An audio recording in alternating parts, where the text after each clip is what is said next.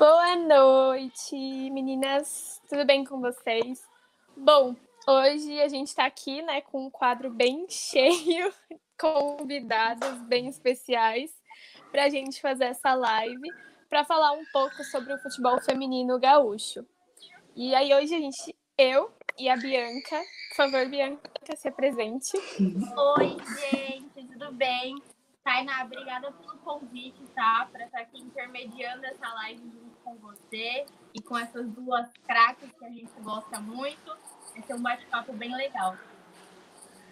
A gente também está aqui hoje com a Jennifer, jogadora do Internacional. Muito obrigada, Jennifer, pela disponibilidade. Oi, boa noite, pessoal. Eu que agradeço o convite de vocês por tá, para estar tá aqui participando. E aí, por último, mas não menos importante, a gente vai conversar com a Malu, também jogadora do Inter. Muito obrigada, Malu, pela disponibilidade. Eu que agradeço o convite, muito obrigada por estar aqui para falar, falar sobre o futebol feminino, que é uma coisa tão importante. Então, eu que agradeço o convite de você.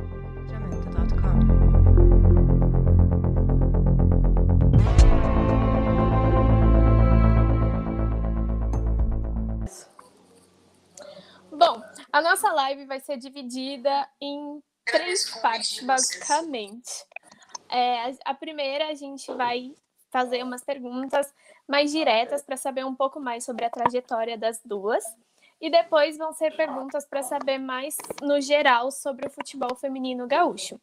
E por último, nós temos o jogo que a gente sempre faz, né?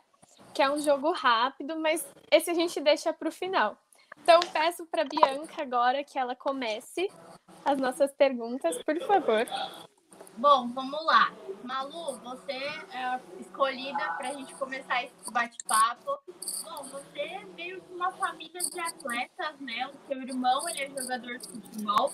E eu e a Tainá, a gente estava conversando, a gente falou, meu, a história da Malu ela é da hora, né? Porque ela já tem um atleta na família. E aí a gente ficou pensando, é, essa relação de você com o futebol, ela começou por causa do seu irmão ou não? Ela foi assim de você mesma? E como que é para sua família ter dois jogadores na família? Então, uh, meu irmão, desde pequenininho, ele me chamava para jogar bola com ele. Então, eu acho que ele tem muita uh, influência nisso. Então, tipo, ah, eu às vezes ia lá brincar de boneca. Ele, não, mano, vamos jogar bola com a gente, vamos lá jogar bola.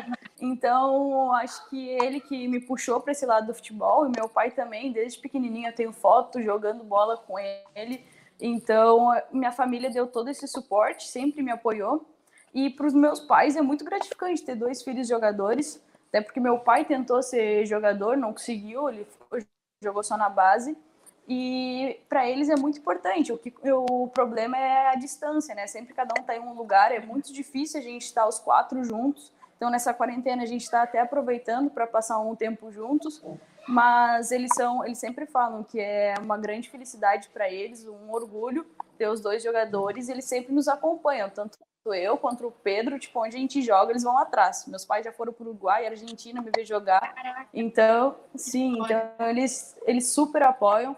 Minha mãe teve o primeiro ano que eu fui para Santos, minha mãe largou o trabalho dela para ir morar comigo, porque eu era muito nova ainda, eu tinha 15, ia fazer 16. Então, eles sempre me apoiaram, sempre apoiaram meu irmão. Então, acho que para eles é um grande orgulho a gente ser jogador. Ah, com certeza. E o, e o importante é quando tá os quatro juntos, aproveitar o momento, né? Agora claro. é a Tainá que vai fazer a pergunta. Bom, Jenny, é, você teve uma carreira muito sólida no Iranduba, né? Foram quatro anos. E, na verdade, as suas passagens pelos times geralmente são, assim, longas, né? Eu queria saber se você pretende fazer isso no internacional e como você vê aí o futuro da sua carreira. Sim. É, como você falou, a minha trajetória nos clubes, é, com exceção do São José, que foi de meio ano, né? O restante foi, foram trajetórias longas. Eu acho que isso é importante para criar uma identidade, né? Com o time, com o torcedor. É, é muito fácil todo mundo falar que tem amor pelo clube sem saber a história, sem vivenciar todos os momentos, né? Seja eles bons e ruins. E eu tive essa experiência no Iranduba. É, joguei bastante tempo no Kinderman também, que foi onde eu iniciei. É, tive momentos bons, momentos mais difíceis, que foi no início da carreira, acho que todo mundo tem, né? E como eu falei, é, isso é, eu considero isso importante, né? E lógico, se puder fazer história no Inter, eu também vou ficar muito feliz. É, lógico que não depende só de mim, né? Depende do clube também. Mas se depender de mim, é que seja é, uma passagem com muitas conquistas, é, muitos títulos e que, que seja gratificante, né? Tanto para mim quanto para o clube. Com certeza. Sou eu agora? Você. Então, Aqui, ó, papo rápido. Então, beleza, então, beleza, beleza. Malu, você passou pela base do Grêmio, do Santos, do Internacional. Eu queria que você avaliasse esses momentos da sua vida e o quão importante foi cada momento e cada clube tão grande que você passou para Malu hoje, a Malu Internacional. Você tem um, um pouquinho aí de volta em tudo que já te aconteceu, o que você já aprendeu nesses três clubes e onde leva para sua vida. Então, eu acho que onde foi onde eu mais aprendi foi quando eu fui morar em Santos, porque eu nunca tinha jogado em clube. Foi o meu primeiro clube aqui no Rio Grande do Sul, só tinha jogado em escolinha e tinha passagens pela seleção. E quando eu fui para Santos com 15, 16 anos, eu fui a primeira, foi a, a menina mais nova a assinar um contrato com o Santos. Então, chegando lá, eu tive que mudar toda a minha vida. Tipo, o estudo era meu, minha primeira opção, eu deixei o estudo como a segunda opção para viver o futebol mesmo. Então eu acho que chegar lá com 16 anos, jogando com as meninas como Maurine, como Thais Picard, as meninas da seleção brasileira, foi uma experiência muito grande para mim. E eu sempre falo que eu faria tudo de novo, a mesma coisa, porque eu, foi onde eu cresci, onde eu deixei minha família no Rio Grande do Sul, fui para lá, uh, aprendi a me virar sozinha, aprendi o que é ser atleta, porque antes eu só jogava em escolinha, então eu aprendi o que é ser atleta de verdade e lá que eu me tornei jogadora. Foi onde eu assinei o contrato pela primeira vez. Então acho que os dois anos do Santos para mim foram dois anos de muita experiência. Não joguei muito pelo Santos, mas foi dois anos de muita experiência, até porque nesses dois anos eu joguei o Sul-Americano pela seleção, joguei o torneio BRICS, o Mundial. Então acho que ali eu aprendi demais. E ano passado, tendo a vivência do Brasileiro Sub-18 e sendo campeã, pelo Inter também foi uma experiência que me trouxe bagagem para eu chegar no profissional hoje com uma mentalidade totalmente diferente.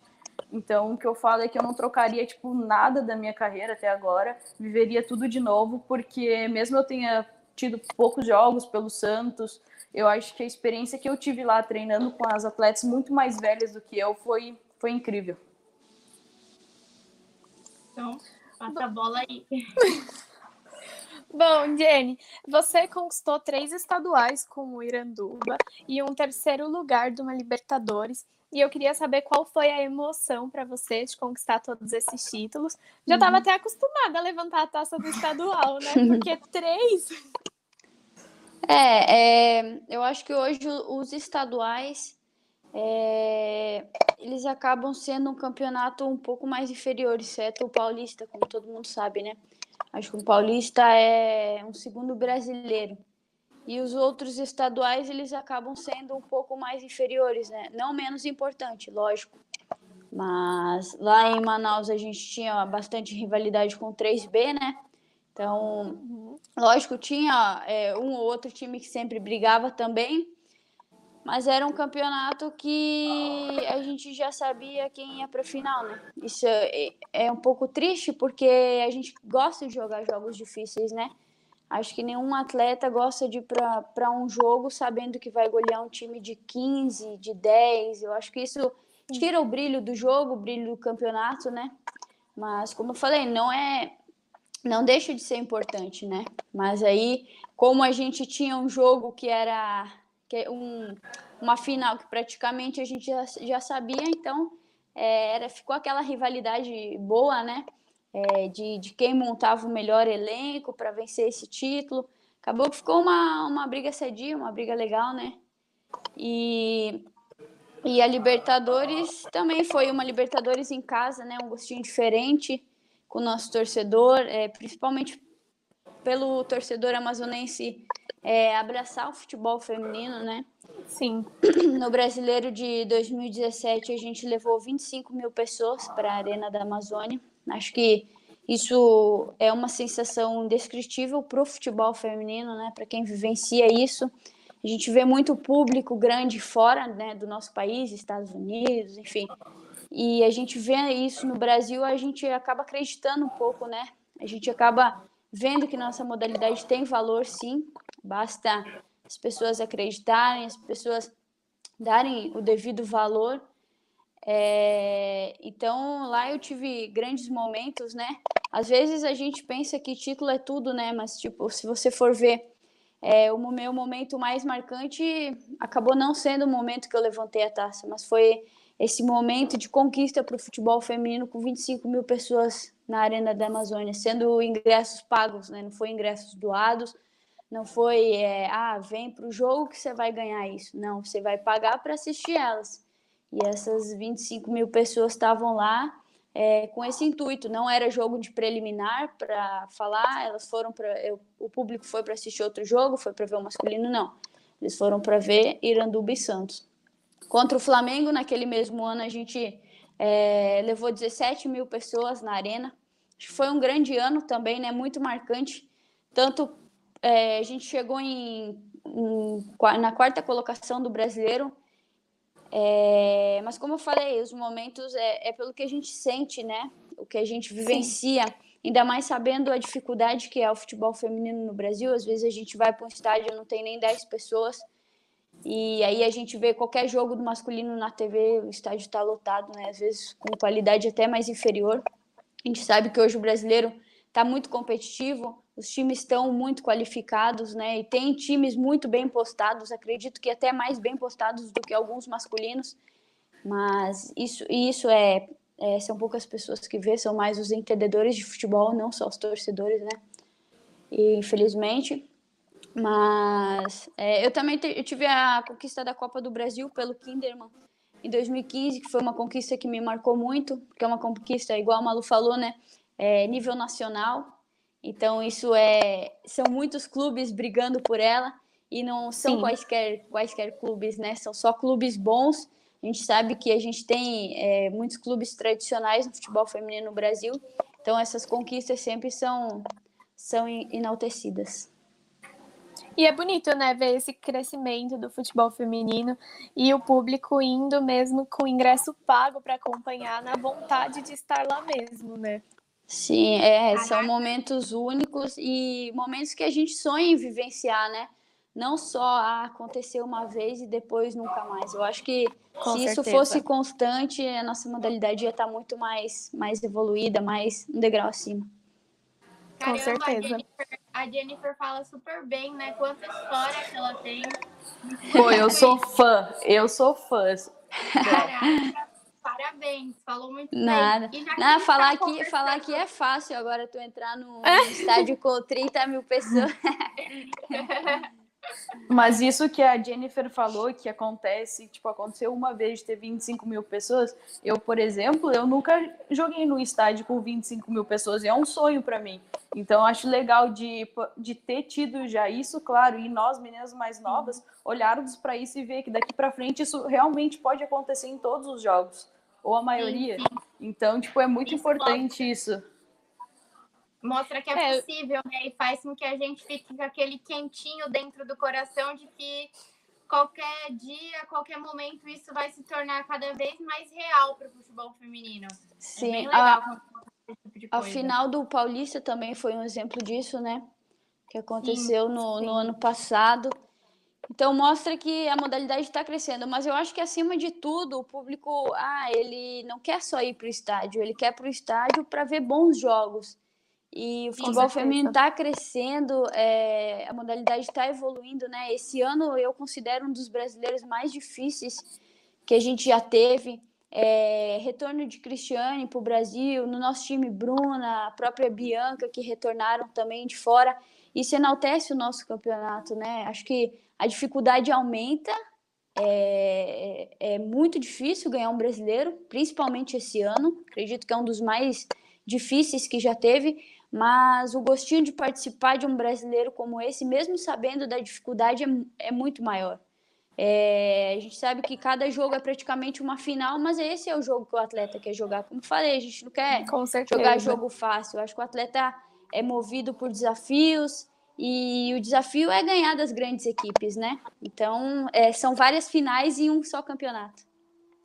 E até a gente mesmo que é jornalista e vai cobrir as partidas, a gente quer aquele jogo que quase morre do coração, que sai gol aos 47 e você torce junto, você tá lá comemorando, porque é uma vitória não só de quem tá em campo, mas também de quem tá fora, né? E é muito lindo Sim. ver isso. Verdade. Sim. A gente tá nesse papo sobre o brasileiro. E uma das perguntas aqui para Malu, a última, né, dessa sequência meio que ping-pong para cada uma aqui, é sobre a conquista do Brasileiro Sub-18. Malu, conta pra gente como que foi essa conquista para você, quando você viu que estava lá recebendo a medalha, tinha recebido, né, o, o presente, assim, de todo o trabalho feito, né? Conta pra gente como que foi isso para você.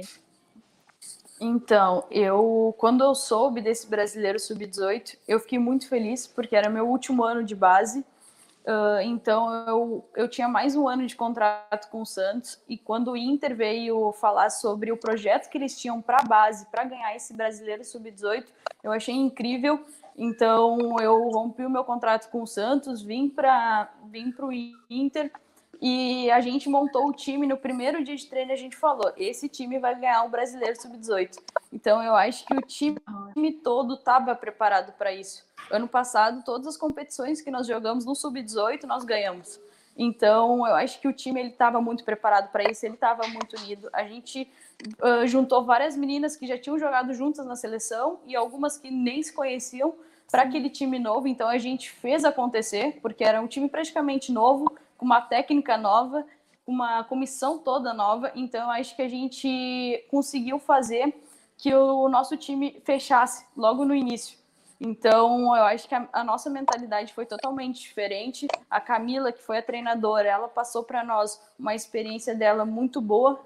Então, ela, ela reuniu o time todos os dias, a gente fazia, a gente assistia jogos, a gente estudava sobre os outros times. Então, acho que todo o grupo estava pronto para ganhar esse brasileiro. Então, quando a gente chegou na final, no último jogo, a gente falou: pô, estamos aqui onde a gente mais queria, era isso que a gente tinha combinado desde o início do ano e nós vamos realizar isso dentro de campo.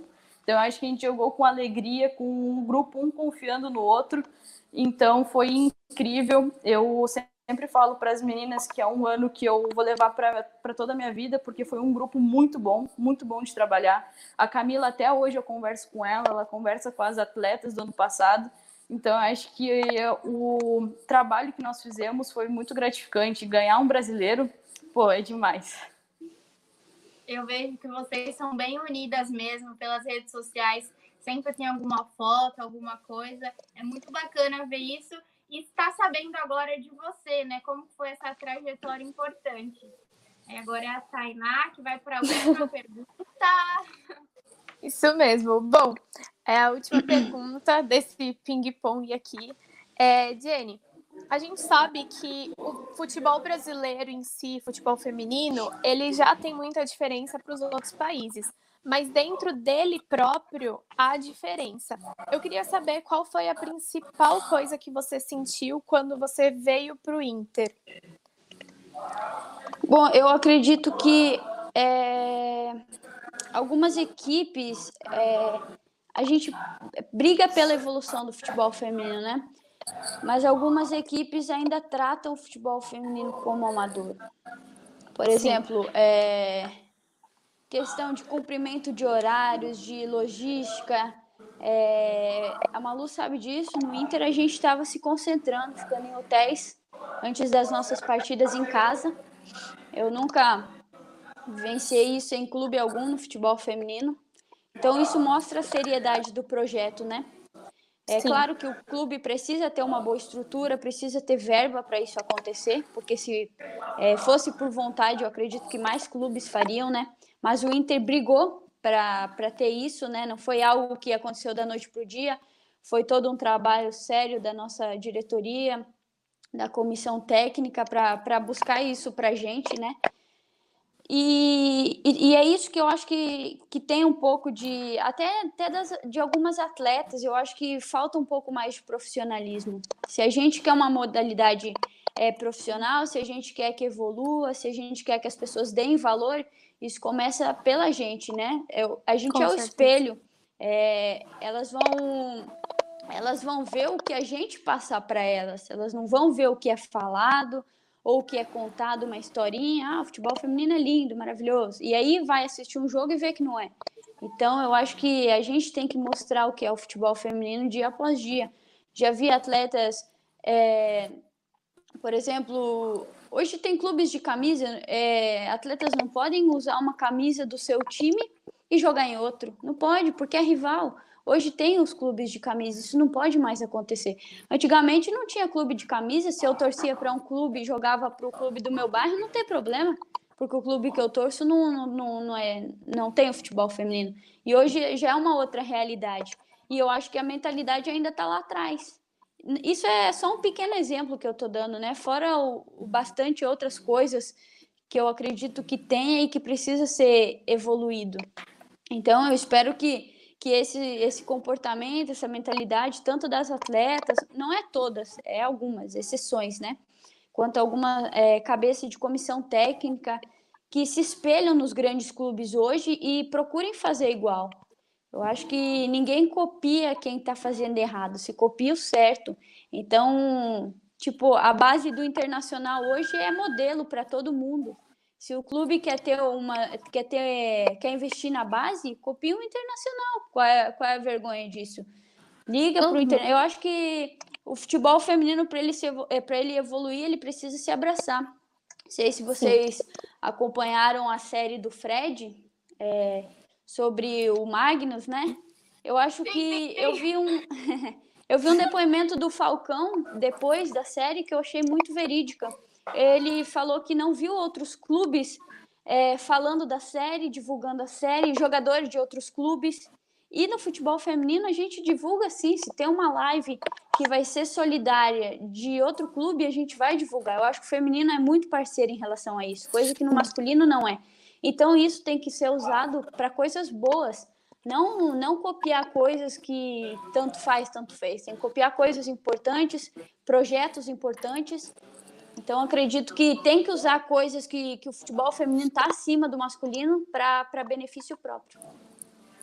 Eu concordo com você nessa questão, até porque vocês estão crescendo junto com o futebol feminino, né? Então, a cada, cada vez mais o futebol feminino fica conhecido e os nomes que jogam nele também ficam.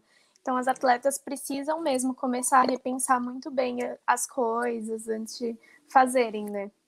Tainá, a, a Jennifer, Bom, ela até acabou... agora a gente chegou na segunda parte, que a, as perguntas são para as duas, tá bom? A Bianca vai começar e aí a Eu gente vai seguindo aqui.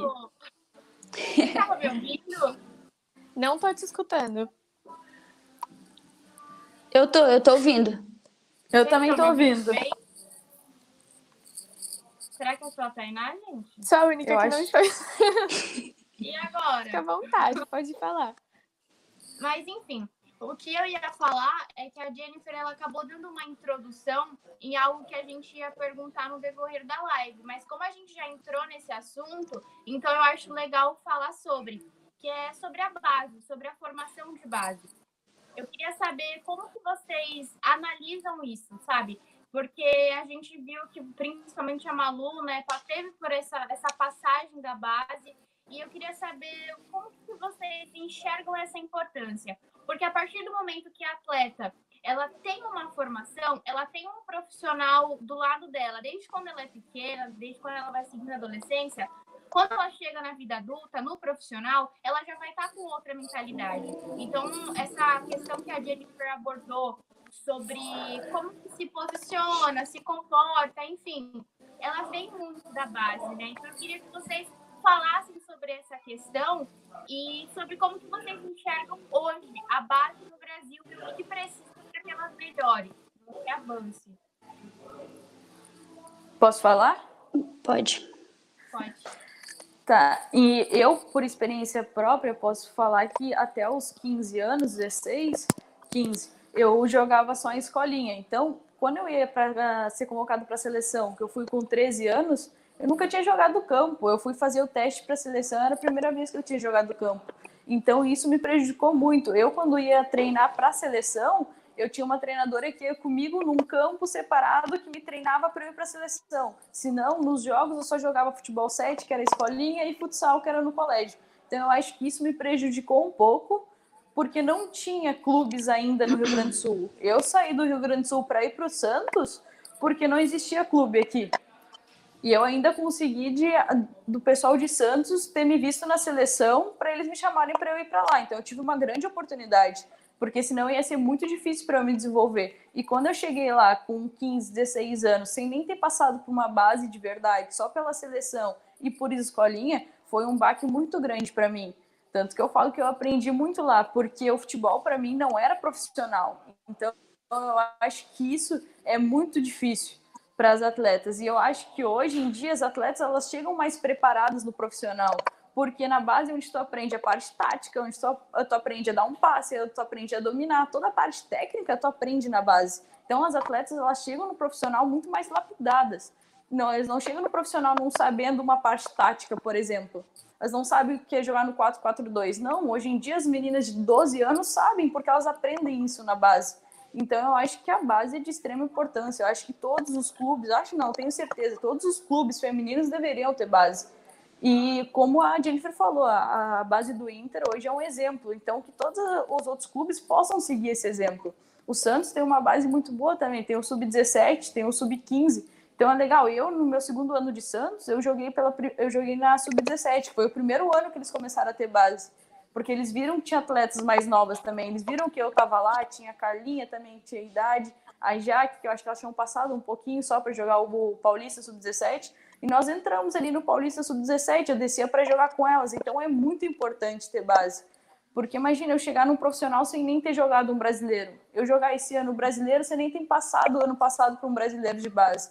Então eu, eu me sinto mais confiante, mais segura para chegar no profissional e conseguir jogar um brasileiro, porque como a Jennifer falou, é muito difícil hoje em dia, os campeonatos estão ficando cada vez mais difíceis. Então, se tu não tem uma bagagem ou uma base boa, tu vai chegar no profissional e não vai conseguir jogar. Então, eu acho que a, a base é o principal para atleta. Muito bem, concordo com você, Malu. Jennifer?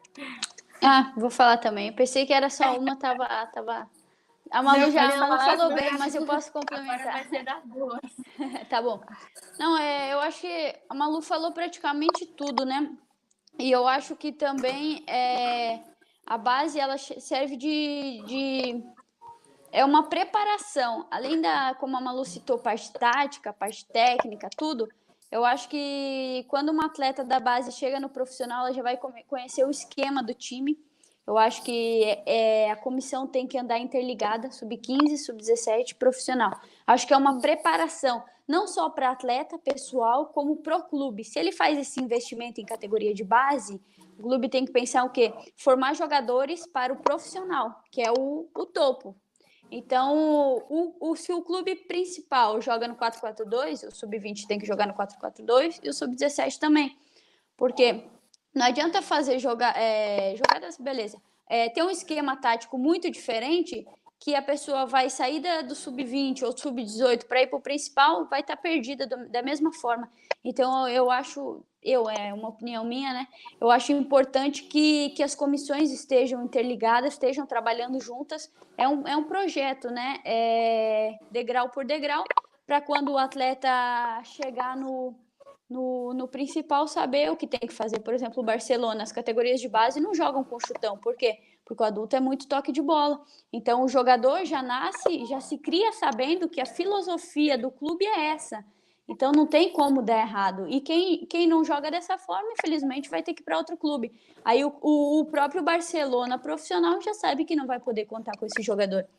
Então eu acho que, é, além dos ensinamentos é, para o atleta de base, parte técnica, parte tática, é o ensinamento do clube também. Qual é a filosofia do Inter hoje? Como o Internacional joga?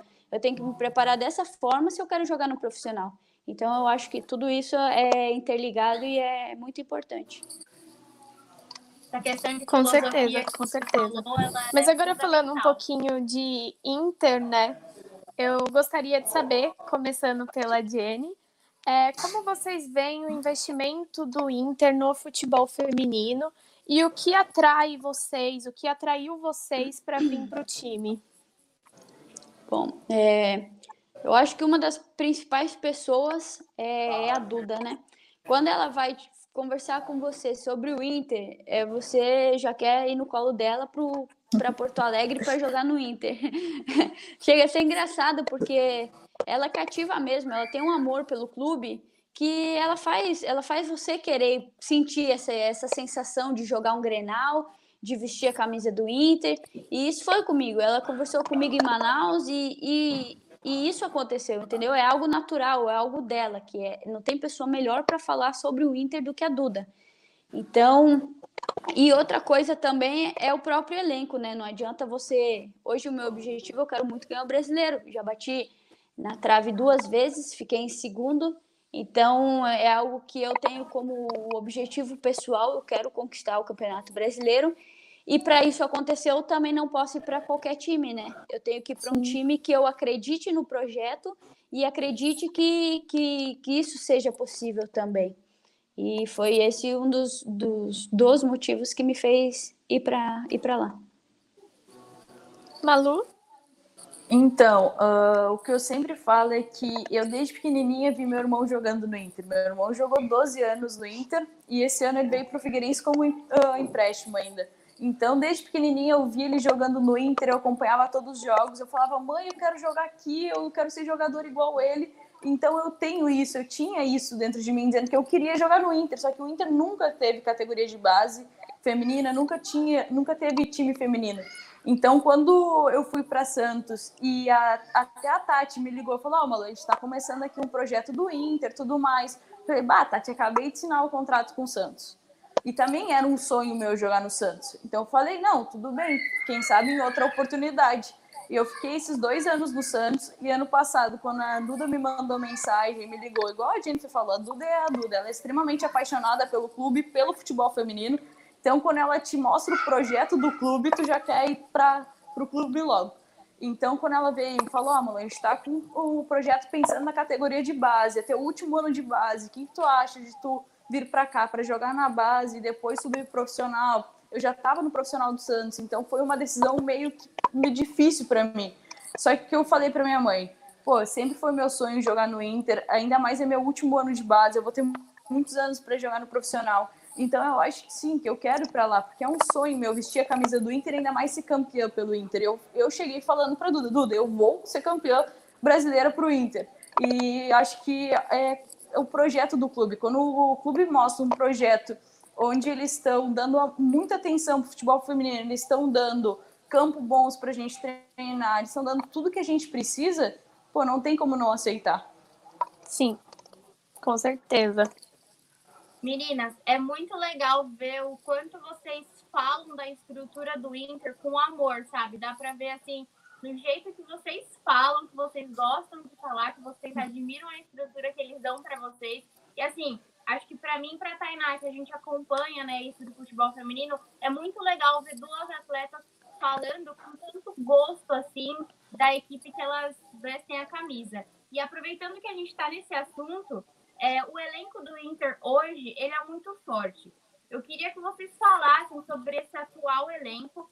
E claro, eu sei que as coisas estão paradas, mas a gente sempre fica aquela expectativa, né? Ainda mais quando tá jogando em um time bom, um time com grandes nomes. Vocês acham que tem aí uma chance de um possível título? Quem sabe o brasileiro? Claro. Lógico. Pesquisa aí o, um dos únicos times invicto nesses quatro jogos aí do Brasileirão. Não, brincadeira. Mas... Pode falar. Pode falar. Vai, vai, vai. Contigo, contigo, Di. Tá, então ali, ó, na briga. Não, eu acho que é, é pouco para falar, né? Quatro partidas, mas como eu falei, é um campeonato muito difícil, que cada jogo é considerado uma final. Então a gente viu uma evolução constante. Eu acho que o maior exemplo disso foi o nosso jogo contra o São Paulo, que a gente estava perdendo de 2 a 0 e a gente conseguiu buscar o resultado fora de casa. Um jogo que a gente começou é, bastante perdido, a gente começou mal e depois a gente soube dar a volta por cima, né? E eu acredito que, que se tivesse mais tempo, a gente até poderia ter virado o jogo. Foi um grande jogo. É, esse é um exemplo, é um dos jogos exemplos para o futebol feminino, para o torcedor poder assistir, né?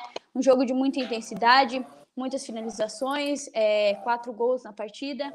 Então, é, nesse jogo eu vi o quanto o Inter é forte, o quanto é difícil ganhar da nossa, do, da nossa equipe, né? Eu acho que esse foi um exemplo que, que deu para deixar nesse pouco tempo, nesses, nesses poucos quatro jogos, né? Que, que para as equipes ganharem da gente, elas vão ter que ralar muito, vão ter que jogar muito mais que a gente e vai ter que ser por mérito mesmo, porque por vontade o Inter vai sempre procurar ter mais que, que o adversário. Muito bom, cara. Nossa, eu tô adorando o que você tá respondendo. É muito legal ver isso. É para eu falar também? Lógico. É, eu acho que tu falou sobre o elenco. Uh, para eu subir para o profissional e estar tá no elenco como o Inter, cara, é muito gratificante. Eu ter, pegar a experiência delas, até da Jennifer, uh, de estar tá podendo aprender com elas, para mim, como eu sou muito nova ainda, eu acho que é muito importante. E de estar tá, tá num grupo tão forte como o Inter é muito bom, até porque o nosso grupo ele é muito unido. Então, para eu, essa, do, essa passagem do sub-18 profissional, sempre falam que é muito difícil. Realmente é, tu sair da base para ir para o profissional. Sair da base onde tu joga todos os jogos, tu é titular para ir para o profissional onde tu briga para estar tá no banco. Então, essa passagem, ela é difícil. Só que para mim está sendo muito tranquila, porque tanto a Jennifer como as outras meninas que têm mais experiência, que são, têm mais experiência e são mais velhas, elas nos ajudam, as meninas estão subindo da base. Então, para mim, está tipo, sendo um ano incrível. Infelizmente, teve a parada, né? Mas para mim estava sendo um ano incrível. Eu acho sim que o Inter tem grandes chances de ser campeão e que, como a Jennifer falou, vai ser muito difícil ganhar da gente. Caraca, é, que legal. confiança. Frase aí dá uma boa frase para uma arte, Então vamos avisar as meninas do Rainha. Já sai da live, já comunica. Lógico, É que aqui é tudo rápido, assim, entendeu? Tudo interligado. Bom, como a Malu mesma falou, você é muito nova, mas a Jenny também é muito nova, né? São 24 anos, a Malu tem 19. E eu queria saber o que vocês esperam do futuro de vocês atrelado com o futebol feminino. Eu, eu procuro sempre colocar é, metas, tanto para minha vida quanto para minha carreira, né? É, eu acho que é importante colocar metas de treinamento, metas de evolução, mas acima de tudo uma meta anual.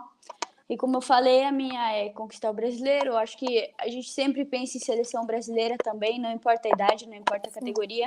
Eu acho que esse é o pensamento de todo atleta que quer crescer, que quer evoluir, que quer ser grande, né? Então, independente da minha idade, independente do clube que eu tiver, uma meta minha sempre vai ser seleção brasileira também. E eu acho que, acima de tudo, eu acho que tudo que a gente disputa, a gente tem que pensar em ganhar. Eu não gosto de perder, não gosto de perder rachão, então, muito menos um jogo, né?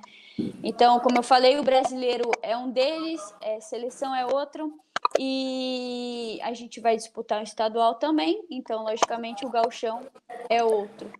É, Para o futuro, ainda não sei, né? Eu acho que é, eu gosto de pensar anualmente, até porque em respeito ao clube, eu não posso falar que ano que vem eu vou estar no Inter ou vou estar em outro clube, porque isso eu não sei, né? Isso não depende só de mim. E também agora, devido a essa parada, complicou bastante as coisas, né? Mas esperamos que tudo volte de onde parou. O Inter volte invicto, com um jogo a menos. e, e que a gente consiga dar sequência nesse campeonato da melhor maneira possível. Esses são os meus planos para esse ano. Muito bom, muito bom. E você, Malu? Então, como a Jennifer falou, ela coloca metas anuais. Eu também coloco campeonatos que eu gostaria de ganhar. Ano passado eu coloquei como meta ganhar o Brasileiro Sub-18, como era meu último ano que eu poderia disputar. E esse ano eu coloco como meta uh, ganhar o Brasileiro Profissional, que para mim acho que é um sonho também, é, uma, é um objetivo.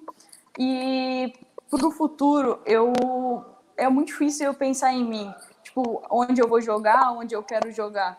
Eu penso que o futebol feminino ele tem que evoluir. Então, no futuro, eu quero ver o futebol feminino tendo a visibilidade e o respeito que ele merece, tendo todos os clubes dando toda a estrutura que as meninas merecem, tendo meninas de 14 anos tá podendo jogar na base num campo bom, com uma estrutura boa, com o clube ajudando. Então, eu espero isso para o futuro, que o futebol feminino esteja num momento super bom, que o público esteja ajudando, uh, indo para os jogos. Então, eu acho que é isso que eu espero para o futuro. É, acho que é uma soma do que todas nós esperamos também. Acho É que verdade. é muito do que a gente veio conversando, do crescimento, do público, do investimento, de tudo, né? Antes de Exatamente. fazer minha pergunta, a, a Jennifer falou do rachão aí, que eu não gosto de perder, e a Malu deu risada. Eu quero saber, tem história de rachão da Jennifer perder?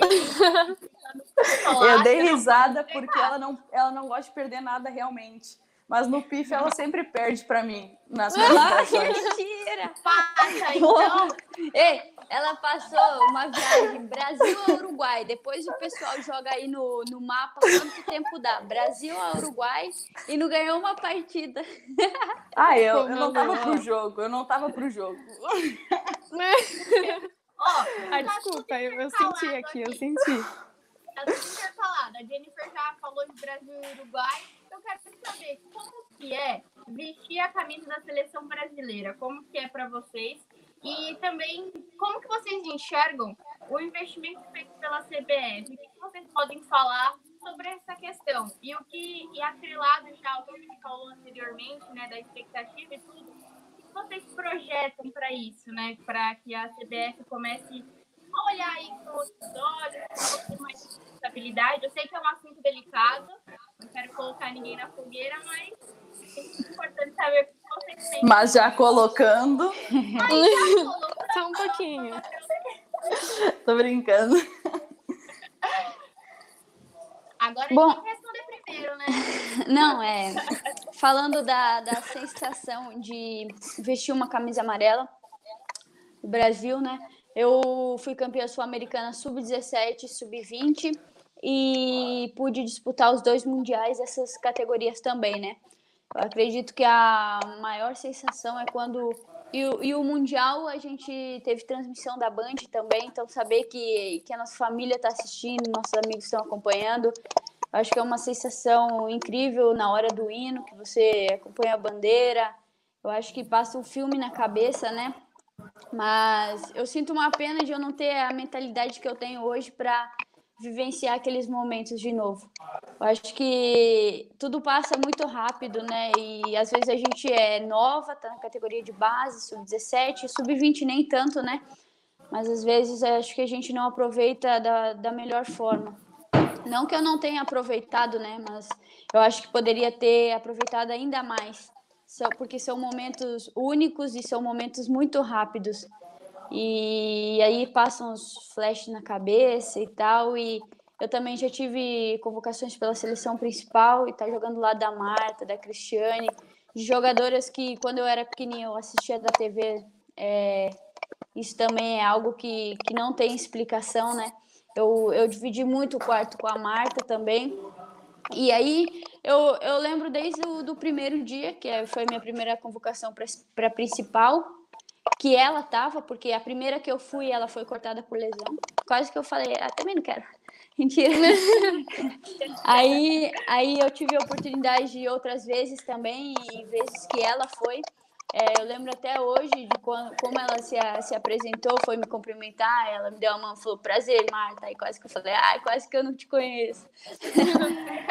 Não, E, tipo- que a Jennifer tá falando, ela nunca mais lavou essa mão. Não, não. Não, é que a gente sabe o peso que essas jogadoras, eu falo por mim, né? Mas acredito que a Malu também tem na nossa, na nossa vida, o quanto elas representam para o futebol feminino, né? A gente assistia tanto elas e agora poder jogar junto, jogar contra, eu acho que isso é, é inexplicável. E, e, e quanto à CBF, a gente sempre espera para tudo a gente espera mais, né? Acho que a gente nunca tem que se contentar, principalmente quando a gente é, fala de futebol feminino. A gente sempre quer ter mais competições para jogar, a gente sempre espera ter um calendário mais preenchido, principalmente quando a gente fala de brasileiro, né? O nosso brasileiro começa como um brasileiro e termina como uma Copa do Brasil. Então, se o time não tiver bem preparado, se torna curto para ele, né? Então, a gente espera que no futuro isso possa é, mudar e, e, que o calendário se estenda, né? Eu sei que eles também devem estar fazendo o possível para que isso aconteça e, e que vejam o futebol feminino é, com outros olhos, né? Não como apenas é, algo que seja por obrigação, e sim para atrair o espectador mesmo. Que, que o nosso calendário é algo que eu desejo muito, é que o nosso calendário seja mais extenso, porque como eu falei, os estaduais, infelizmente hoje, é, a gente sabe que é só o Paulista, que é um estadual grande, que é um estadual competitivo, que é um estadual que é muito disputado, né? Não menosprezando os outros e nem não sendo menos importantes, a gente sabe que às vezes tem dois ou três jogos que são importantes, o resto vai ser jogos fáceis. Então a gente não quer isso, a gente quer jogos difíceis, a gente quer um, um calendário mais longo e torcer, né, para que isso isso aconteça e se depender da gente também, a gente fazer um bom trabalho dentro de campo, a gente é, mostrar o que é o futebol feminino para as pessoas de uma forma clara, de uma forma transparente, é, se esforçar, né, para as pessoas verem com os bons olhos, não ver de qualquer jeito, ou como, ah, para que isso? Ou tanto faz se tem ou se não tem, que as pessoas vejam que é importante ter e que, que seja valorizado da, da maneira certa. Então, uh, como a Jenny falou, vestir a camisa da seleção é incrível. Eu fui convocado pela primeira vez com 13 anos para a seleção sub-15. E, pô, ser convocada tão cedo para uma seleção, para mim foi um baque muito grande, porque eu não imaginava, até porque falavam que eu não tinha idade para ir para a seleção. E chegar lá e poder ver toda a estrutura que a seleção estava dando, porque eu só tinha vivenciado escolinha, então ver toda a estrutura que a seleção estava dando, eu falei, nossa, realmente eu posso me tornar jogadora de futebol. Eu posso sim ter esse sonho e realizá-lo. Então, acho que a seleção foi muito importante ah, para mim para isso, para eu, eu ver que sim, eu poderia ser jogadora de futebol e eu poderia uh, chegar no, nível onde eu via a Marta jogando. Eu poderia sim ser atleta profissional.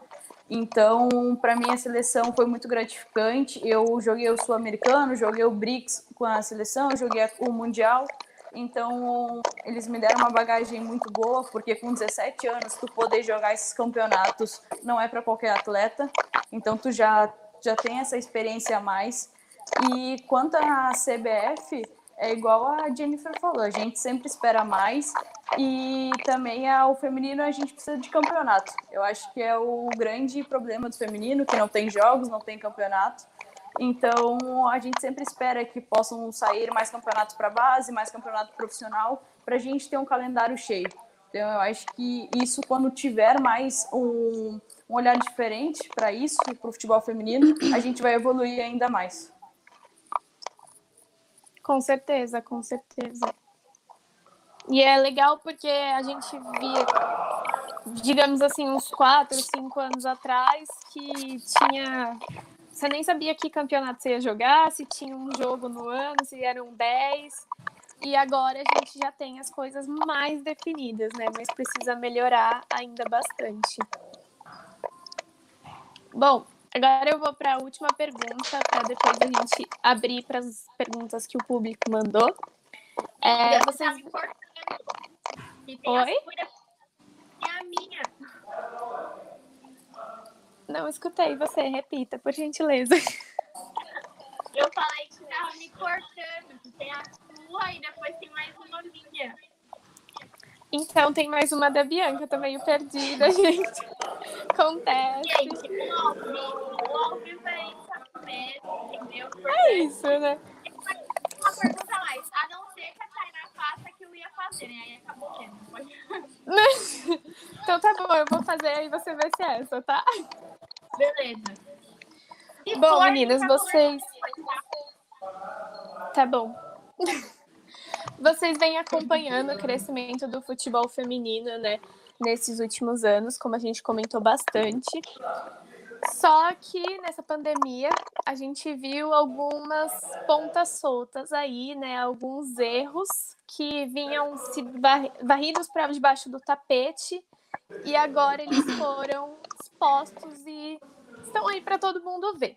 Então, primeiro eu quero saber a opinião de vocês em questão a isso, é, sobre o dinheiro que a CBF investiu e os clubes não repassaram para as atletas, o que que vocês pensam sobre isso? E depois eu queria que vocês comentassem o que vocês acham que deve ser feito para o futebol feminino não cair no esquecimento. A gente pode começar com a Malu, por favor. Então, eu acho que eu posso falar do Inter, como eu sou atleta do Inter. O Inter, ele tá dando toda a estrutura que a gente poderia ter. Então, a gente está tendo todos os dias treinos de manhã por live, a gente está tendo ah, reunião com a nutricionista, reunião com a médica. Às vezes vem psicólogo falar porque é uma fase complicada que os atletas estão vivendo, porque acho que nenhum atleta ficou mais de um mês sem jogar bola, agora a gente já está três meses. Então, eu acho que eu posso falar do Inter. O Inter está dando toda a estrutura, ah, toda a rotina que a gente tinha em Porto Alegre antes da quarentena, a gente está tendo agora, só que em casa. Então, o Inter ele está passando a estrutura que todo atleta deveria ter agora nessa quarentena. Sobre o dinheiro da CBF, eu acho muito legal a CBF ah, ajudar os times, ajudar o futebol feminino, porque se essa quarentena está sendo difícil para o masculino, imagina para o feminino. Sim. Claro que não dá para comparar, odeio comparar isso, mas a gente tem que pensar para esse lado. Então, eu acho eu achei muito legal da CBF e eu acho que quem não está repassando esse dinheiro, eu acho que vai ter problema porque está todo mundo descobrindo, já saiu várias matérias sobre isso e eu acho legal a CBF olhar para isso e falar também, comentar, porque como tu falou, agora nessa quarentena o futebol está sendo meio que esquecido. Claro que o futebol, o futebol masculino nem tanto, por ser o futebol masculino, mas o feminino ele não deve ser. Isso que vocês estão fazendo de fazer live, de estar falando sobre o futebol feminino, de estar passando tudo que está acontecendo nessa quarentena, isso é muito importante. Isso não deixa o futebol feminino ser esquecido. Então, já agradecendo a vocês por estar sempre dando esse suporte. Eu acho que os repórteres sim devem falar sobre o futebol feminino, devem ir atrás de matéria, porque é o que eu sempre falo, não adianta tu ser aquele torcedor que fala, ah, o futebol feminino não divulga quando vai ter jogo, por isso que eu não vou. Cara, se tu começou a seguir a página do Inter uh, masculino, que é Esporte Clube Internacional, e tu for lá no uh, Gurias Coloradas, tu vai ver que tem tudo sobre o, uh, sobre o feminino também. Então, essa desculpa de, ah, futebol feminino não divulga, futebol feminino ninguém vê, isso já passou para trás, porque hoje em dia os clubes estão dando essa parte de marketing que o futebol feminino não tinha, hoje em dia tem. Então, eu acho que as pessoas precisam ir atrás. Igual eles vão atrás do masculino para ver quanto que é o ingresso, quando que vai ser o jogo, pô, faz isso pelo feminino. Então, eu acho que falta, falta isso das pessoas, mas isso que vocês estão fazendo já já está ajudando e não deixa o futebol ser esquecido. Jenny, por favor. Bom, sobre a questão de, do esquecimento, né? É, espero que essa quarentena mude a cabeça e a visão de algumas pessoas, né? Hoje a gente sente tanta falta de assistir um jogo de futebol. Então, tem gente que deve estar pensando, poxa, até um, um jogo feminino eu assistia hoje. Então, tomara que esse pensamento ele siga para o pós-quarentena, né? Que a gente possa valorizar mais o que os acontecimentos, o que a gente tem no momento, né? Porque agora a gente sente tanta falta em treinar no campo, em jogar, e o torcedor também sente muita falta de assistir. Então, quando tiver um jogo, que ele vá, que ele acompanhe, que ele assista, que procure, como a Ma- a Malu falou, é, os meios de divulgação, os canais que estão passando, né? Que estão divulgando sobre o jogo, porque tem sim, tem bastante, bastante Instagram que divulga, o próprio Instagram do clube. Eu acho que a questão é a pessoa às vezes entra no comodismo, né? Se não vê na Globo é porque não está sendo divulgado. Mas hoje em dia a gente não está não tá só em volta da televisão, né? Acho que a internet nos trouxe muita coisa, muitas informações. Basta a gente procurar e basta a gente querer. Então eu espero que que mais para frente as pessoas queiram mais isso e deem mais valor para as pessoas, para o trabalho das pessoas e, como eu falei, para o momento, né? Como a Malu falou, o Inter está dando todo o suporte para a gente, a gente está treinando todos os dias. É, a gente está vivenciando uma rotina, uma rotina em casa, mas é uma rotina. Igual a gente tem nossa rotina diária de treinos no campo, academia, agora nossa rotina diária de treinamentos em casa. Eu acho que isso é muito importante, porque o clube que tiver treinando nessa quarentena, eu acho que vai voltar um passo na frente do, dos outros, né? E a gente sabe que o campeonato vai continuar, a gente já teve essa informação do pessoal da CBF, que o campeonato vai continuar normalmente. A data ainda não foi definida, então eu acho que essa preparação é muito importante, por mais que às vezes é muito difícil, né? Você acordar todo dia sabendo que vai treinar em casa de novo. Inclusive eu às vezes acordo meio desanimada, pensando, poxa, treinar em casa de novo, tô cansada já. Mas a gente sabe que lá na frente a gente Aí, como eu falei, a gente tem uma meta, a gente tem um objetivo e tem algo que está nos esperando também, né? Como esse título é algo que particularmente eu almejo, sei que a Malu também. Então, isso faz a gente é, dar aquela motivação para treinar, né? Às vezes o querer não significa o não fazer, né? Às vezes você não quer e tal, mas depois que você entra lá, vê a Su toda animadona dançando lá, aí já dá uma, uma animada para treinar, já dá um, dá um outro espírito, né? Você vê todo mundo lá treinando, se, se esforçando, levantando galão de água, levantando pneu, seja lá o que tiver em casa. Eu acho que isso motiva mesmo, porque cada um está se virando do jeito que pode, né? E isso é legal. Eu acho que agora é a hora de superação, principalmente para quem não tem muitos materiais, muitas ferramentas, tendo que treinar em casa, principalmente para a comissão, né? Eu acho que tá tendo que se virar nos 30 para passar treinos para gente, para dar uma dinâmica diferente, que isso também é muito importante, que não não ficar treinando sempre a mesma coisa ou fazendo os mesmos exercícios, então, eu acho que o Inter está saindo muito bem em relação a isso tudo e a gente é, não vê a hora de, de voltar, mas também a gente sabe que o momento é delicado e a gente está esperando o momento certo para isso. Com certeza. Isso que, que vocês falaram sobre a questão dos dirigentes que não estão passando dinheiro, é, só para até dar um complemento, eu acho que isso, além de estar ligado ao esporte, ao futebol feminino, está ligado também a uma questão desvio de caráter e caráteridade. A pessoa que faz isso, ela está mentindo, ela está enganando. Então, é completamente assim, um erro dela, dela mesma, sabe? De si próprio. Isso é muito triste, mas eu fico muito orgulhosa também, Malu. Eu e a Tainá, a gente ainda é bem nova, aprendendo bastante, aprendendo com tudo isso, se adequando às novas plataformas. Então, é muito legal ver as jornalistas que a gente gosta, os jornalistas que a gente gosta, abordando esse tipo de assunto, mostrando a verdade e o jornalismo fazendo jornalismo, né? Que é esse compromisso com a verdade, de mostrar a realidade das coisas. Então, é só para dar esse mesmo, que a Catainá falou a minha pergunta. Desculpa, foi sem querer bem, amiga. Eu sabe que você mora aqui no meu coração. Mas e aí, vamos pro papo rápido? Vamos. Quem vai começar? Você quer começar? Ah, você que sabe. Posso começar. Então eu vou começar. Qual das duas? Malu ou Jenny? Quem quer começar? Tanto faz. Escolhe. Vocês viram, né, gente? Eu falei que eu queria começar, ela me pulou de novo, mas tudo bem. eu tava perguntando pra elas. Calma, você tá muito apressada. Tô brincando. Pode começar, Bi. Escolhe aí. Mas achei que as duas que iam responder ou não. É pra uma só? Não, é pras duas, mas quem que vai começar respondendo, entendeu? Beleza. A Jennifer, qual que é o filme ou série favorita sua? É Grey's Anatomy.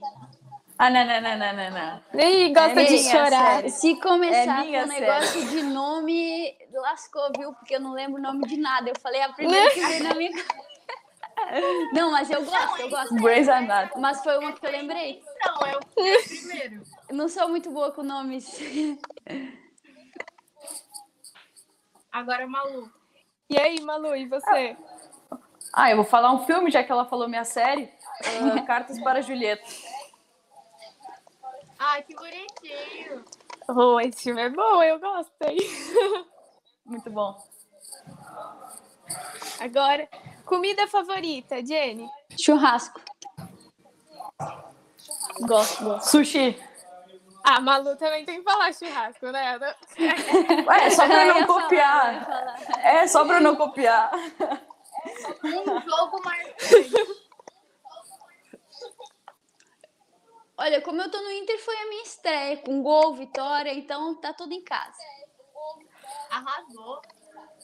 Malu. Final do Brasileiro Sub-18. Só jogão. Só jogão mesmo.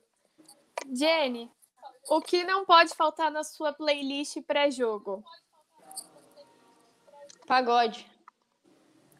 Aí eu, go- aí eu gosto, entendeu? Um, na minha é um, um Vitão. Um Oriente. Pensei que a Malu ia falar Beethoven.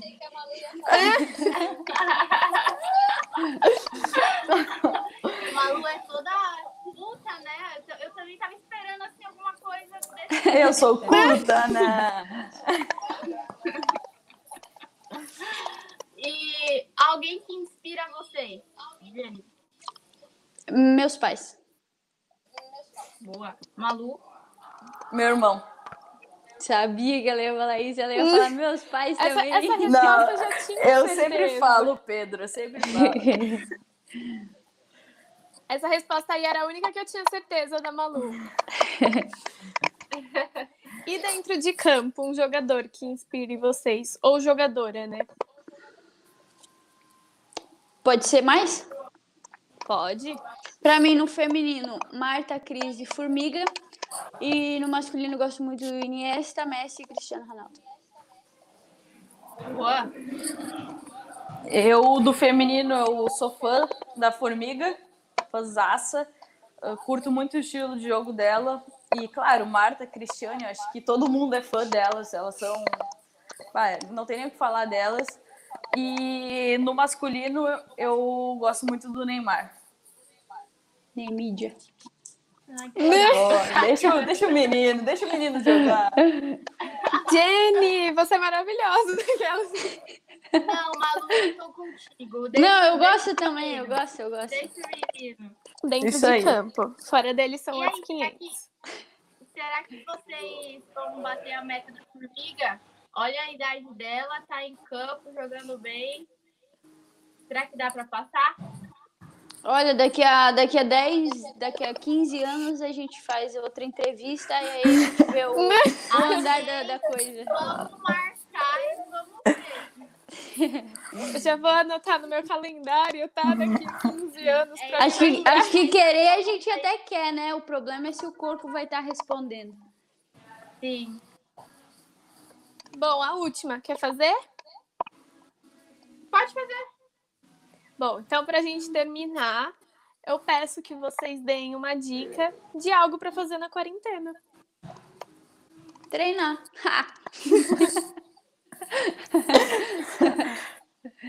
Ah, ler livros. Olha aí, Ai, duas dicas a boas. Tu treina e vai ler. Perfeito. E aí Exatamente. depois você dorme. A mente fica boa. É isso aí. É isso. Eu acho que é o completo, assim, né? Kit completo quarentena. É, jogar videogame, comer. Se reinventar na cozinha. demais. Agora eu tô fazendo pizza, então eu acho que é momento de todo mundo descobrir um novo, um novo dom. É. Olha, eu acho que quando os jogos voltarem e eu for num jogo do Inter, você tem que levar, né? Já que faz passar vontade aqui, ó. Pode levar nos pedir um- treinos também. Pode levar. Uma tela entrega. Eu só sei que depois dessa live, de ter visto a gana que essas meninas estão para ganhar esse brasileiro, eu acho que eu vou começar a juntar um dinheirinho para pegar um avião ir até Porto Alegre no jogo delas e ver de perto isso, gente. Porque só pela televisão, pela... eu não vou me contentar, eu tenho que estar lá. Tem que vir. Olha, já tem até moradia A lá gente perto, convida, tá? então. A gente convida pra Tá? assistir o Aí jogo. a gente vai junto. Amei. Ó, eu sou, olha, eu sou igual criança, não me fala as coisas que depois eu, depois eu vou mandar direct perguntando, hein? Tô prometendo de dedinho, tá? Eu tô prometendo. Aí, fechou então.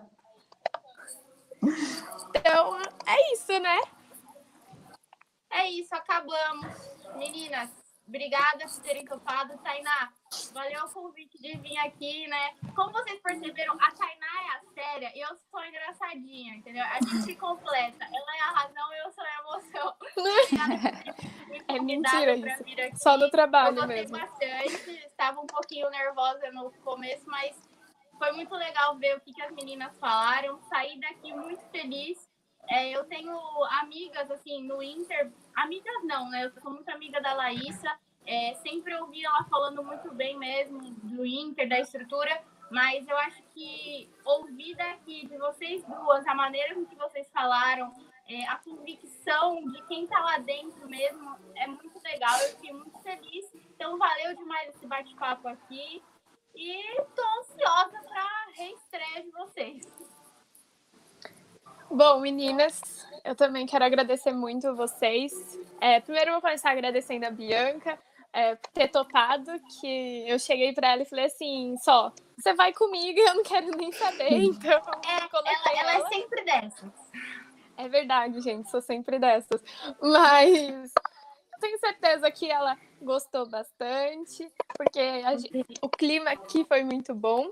E eu quero agradecer muito vocês pela disponibilidade, é, por arriscar aqui com a gente também, porque foi a primeira vez que a gente fez live no YouTube, então a gente não sabia muito bem como ia acontecer. Muito obrigada de verdade por participarem. E quero desejar para vocês as melhores coisas, que voltem muito bem e que consigam erguer essa taça do brasileiro, que vocês merecem muito. E o time vem forte aí para conseguir.